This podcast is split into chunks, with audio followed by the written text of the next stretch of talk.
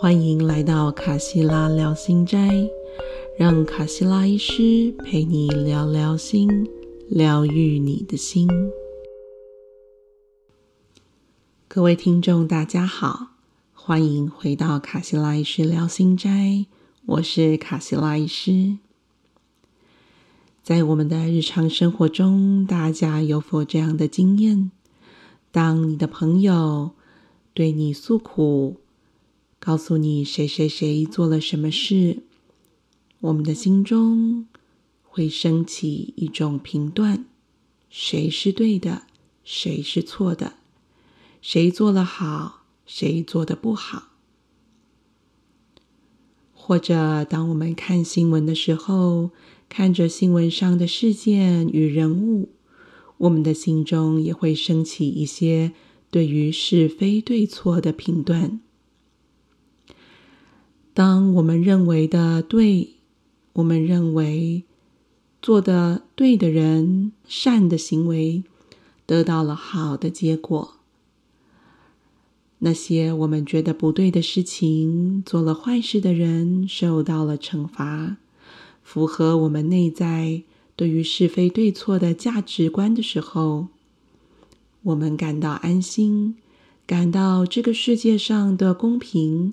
跟正义得到伸张，而相反的，当这些台面上的人物，他所受到的后果与我们内在的价值背道而驰的时候，我们不禁问老天：公平正义何在？关于评断，关于公平正义。哈祖尔纳康与我们分享了一个这样的故事。故事的主角是基德，基德是摩西的老师。讲到摩西，可能有些听众有熟悉的感觉。他是亚伯拉罕诸教，也就是基督教、犹太教与伊斯兰教三大宗教共同尊崇的先知。是在西元前十三世纪一位伟大的精神领袖，但在他成为伟大的先知之前，他曾经跟随一位老师，叫做基德来学习。那时，基德已经是一位伟大的先知，基德能够聆听宇宙的话语。从更全观、更整体的角度来思考言语与行动。摩西想跟随着基德学习，请求基德让他跟在身边。基德说：“我的方法非常的复杂难懂，你还是不要跟着我好了。”但是摩西非常的坚持。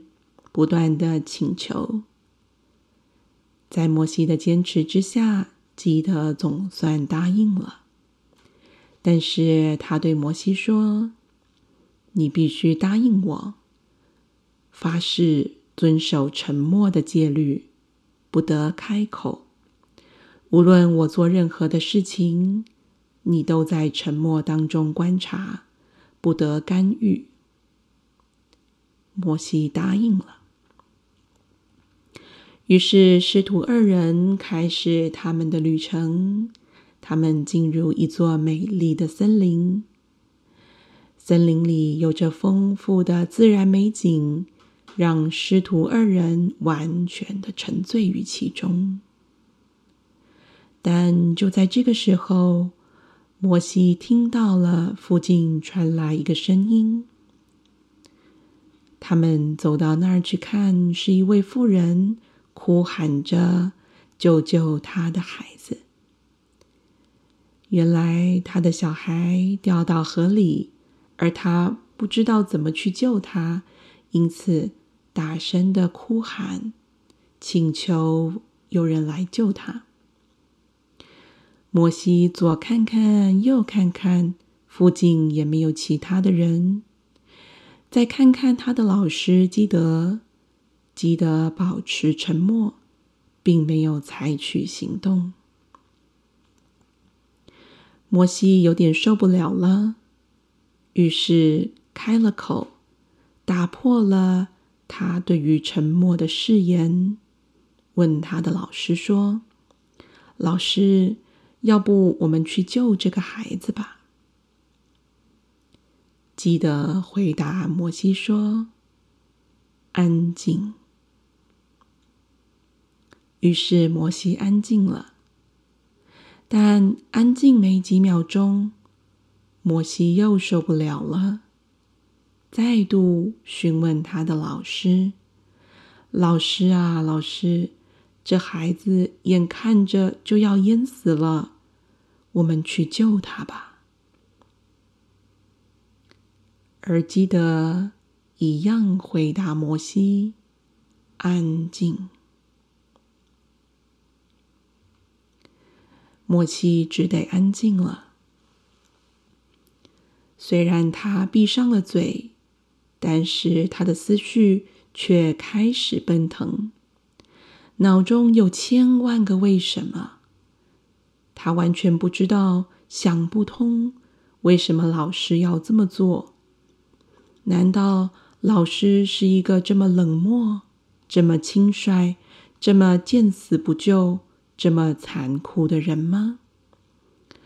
难道说这个老师根本是假的？他的先知之名只是徒负虚名，他没有任何的力量吗？还是我根本跟错人了？摩西在脑中不断的问自己。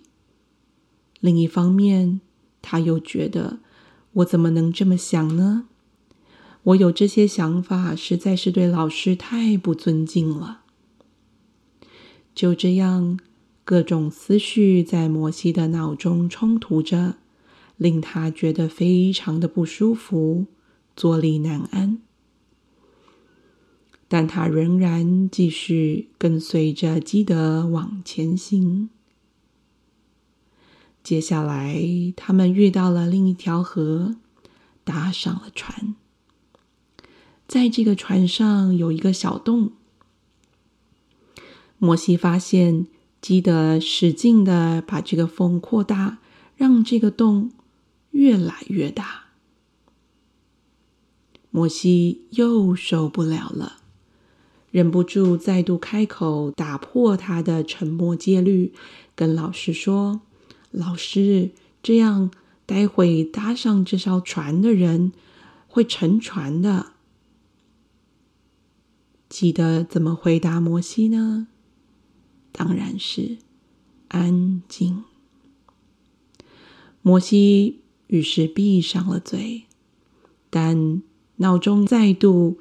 千丝万绪奔腾，坐立难安，非常的不舒服。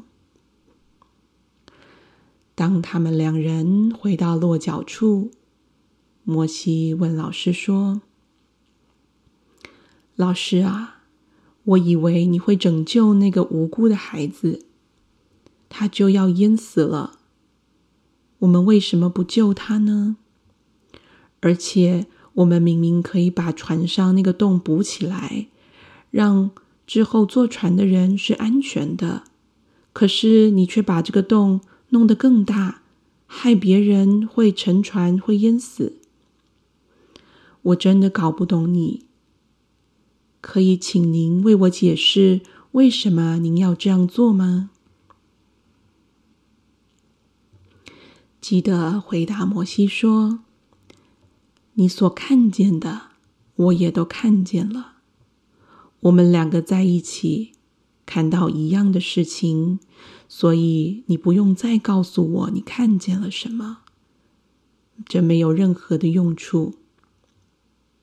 如果在那些当下，我认为要采取另外的行动会比较好，我就会去做了。你为什么要为了告诉我那些？我本来就知道的事情，而打破你所发誓的沉默戒律呢？那一个溺水的小孩，未来有可能会引起两个国家之间的冲突，导致千万人的家园毁灭，流离失所。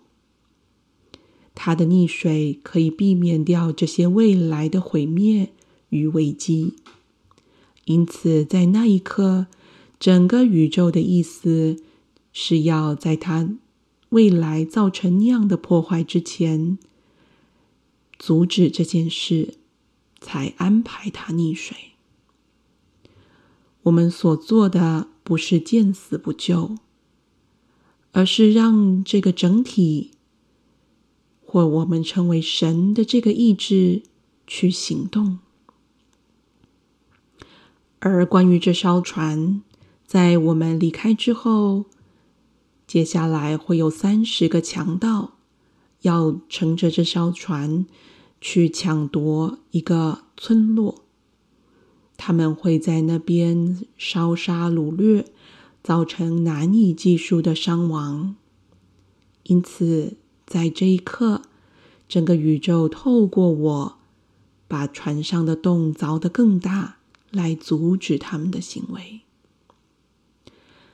摩西啊，你真的以为你与我，我们两个区区的人类，能够去评断什么事情是对的，什么事情是错的吗？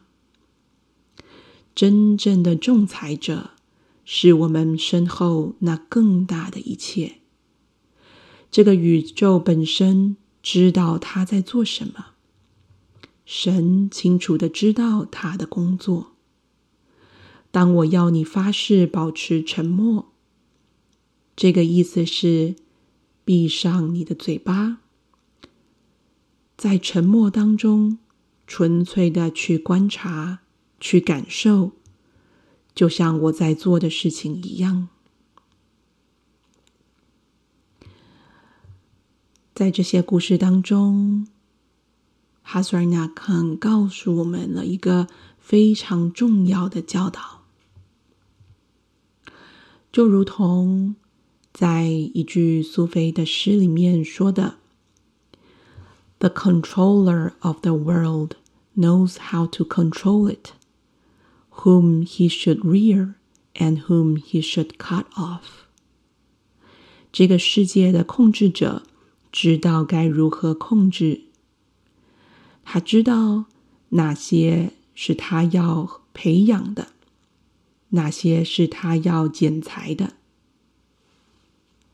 或者又像是一句古波斯的诗句， 说道：“园丁才是那个知道哪些植物应该要呵护，哪些植物应该要修剪的人。”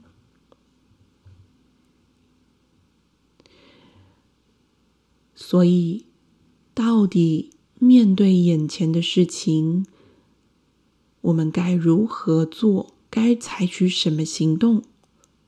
我们该如何待人处事呢？好像在听完这个故事之后，变得更复杂了。当别人需要帮助的时候，我们到底应不应该去帮助他人呢？这个故事其实并不是叫我们绝对要或不要帮助他人。你可以去做，也可以不去做。但同时，他在提醒我们：如果有一个人，尤其如果他是一位成道的大师，他做的事情看起来与你期望的不同，你不用去评断他。因为我们无法理解他这么做背后的原因，对或错，善良或邪恶，就像是在光谱的两个极端，在光谱的中间的灰色地带，好像对多了一点，它就比较对；错或是恶多了一点。它就比较邪恶或比较错，但是哪一个点是善或对的结束，恶或错的开始呢？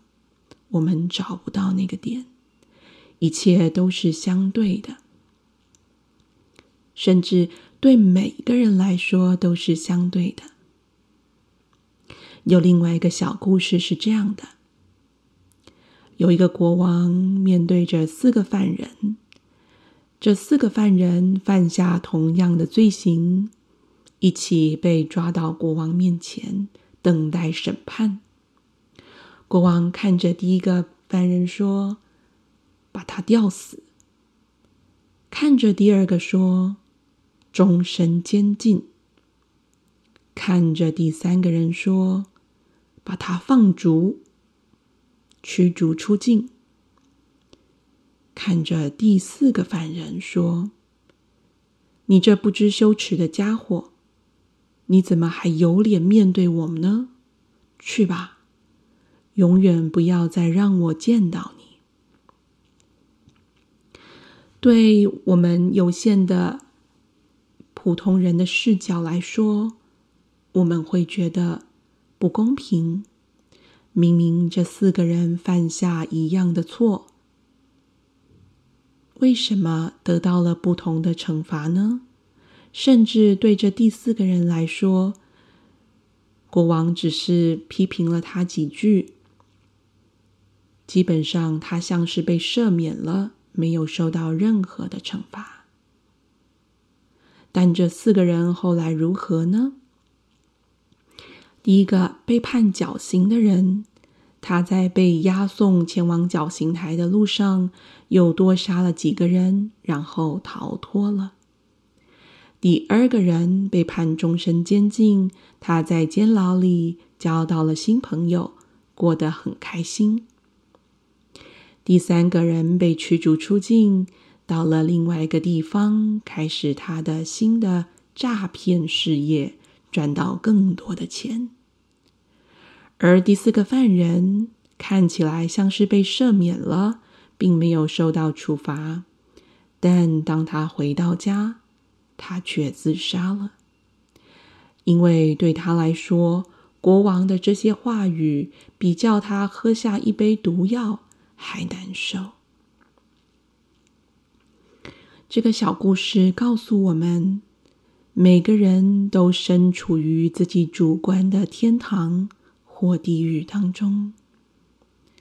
这个主观的感受决定了他现在在他的这个状态是痛苦的，还是充满平静与喜悦。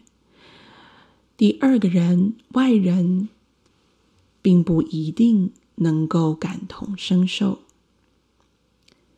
你可能会说：“难道那些犯罪的人不应该受到惩罚吗？”